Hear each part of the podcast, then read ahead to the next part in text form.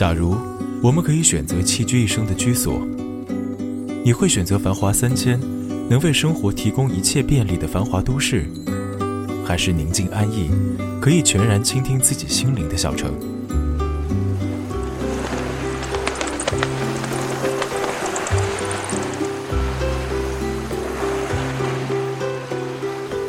在路上认识世界和自己。这里是 Mon FM 出品的纯粹旅行栏目，我是主播翔宇。这期节目我们要前往的是小城日照。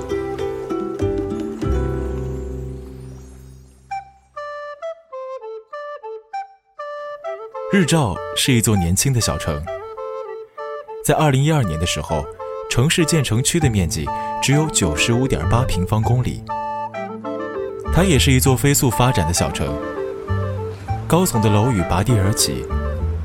白天，街道上充斥着来来往往的人群和车流；夜晚，华灯初上，霓虹缤纷，比星空还要明亮。日照因日出出光先照而得名，东临黄海，与日本、韩国隔海相望。是诺贝尔奖获得者丁肇中先生的故乡。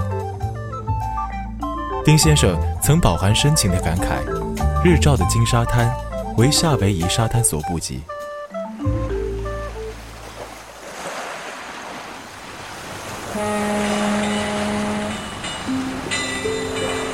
人们都说，旅游来日照，必到万平口。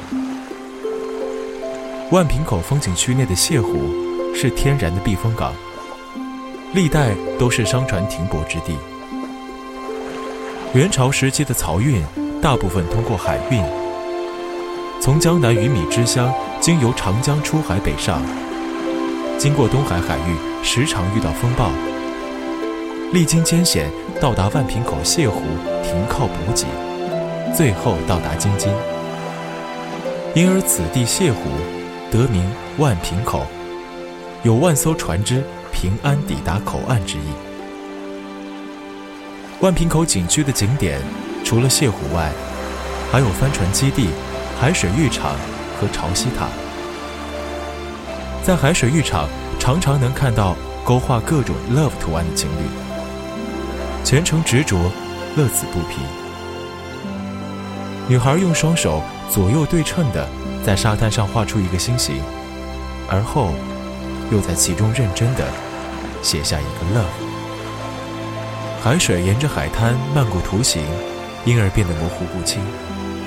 男孩便在那个图形上重新描绘一遍，女孩则微笑着站在一边，满心满眼的甜蜜。万平口的南边是灯塔景区，这里礁石很多，海浪也比较大。景区里设有一个三十多米高的灯塔，本来是做航标用的，但现在成了灯塔景区的标志。白天的灯塔景区或许没有特别之处，但是到了晚上，亮闪闪的彩灯次第亮起，灯光照耀着蔚蓝色的大海，流光溢彩，如梦似幻。现在灯塔景区的位置是以前的日照第一海水浴场。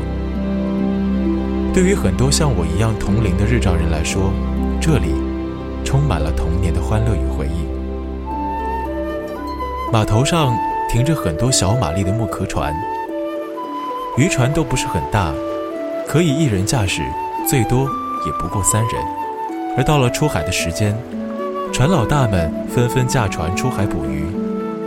每天出海的时间都是根据当地的潮汐来定，所以并不固定。渔民们在夜里出发，去近海打捞渔获，在天亮之时再逐次返回。当朝阳升起，阳光洒落在一望无际的海面，波光粼粼，璀璨无比。一艘艘木壳船就在这波光点点间。缓缓驶向渔港码头。于是每天上午，渔港码头上就有了鱼市。渔民们把新鲜的渔获挑拣分类，皮皮虾、黑头鱼、海扇、海泥鳅、对虾、海蜇，手法娴熟，争分夺秒。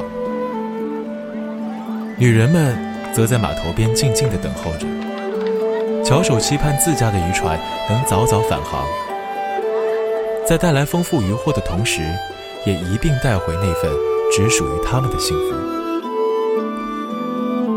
在朴实的渔民看来，好的幸福都是简单的，快乐也是简单的。他们在阳光初洒的清晨开始一天的劳作，日子。就是这样不急不缓地过着，重复着忙碌，也重复着幸福。每天的每天，成群的海鸥陪伴着大海潮涨潮落，他们似乎永远不知道疲倦。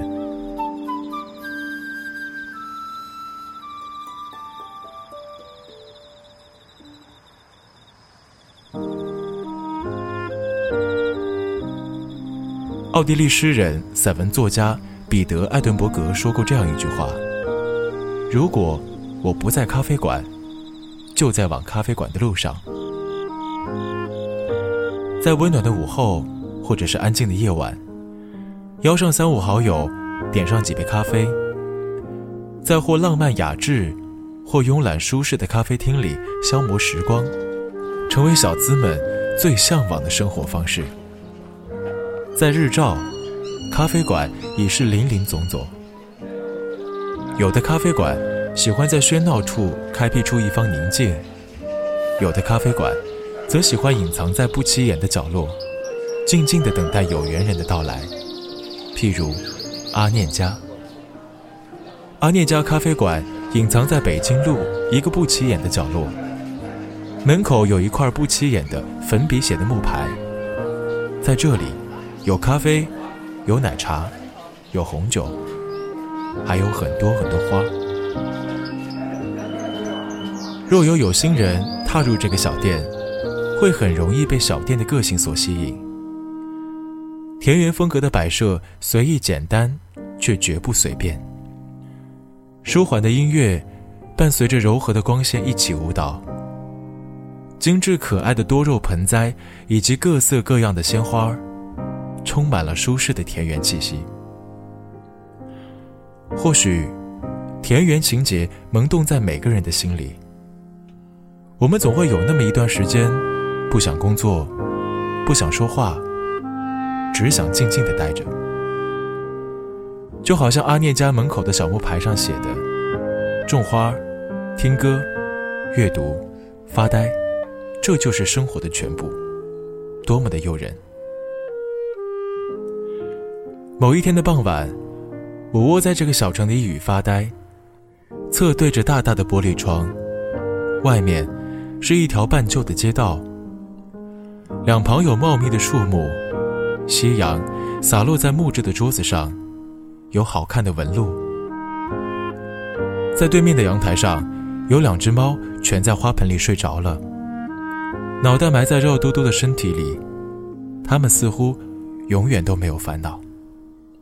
即使你是一个已经在日照久住，对其已没有什么特别感触的人，但在那一刻，你一定可以收获如此恬静的幸福。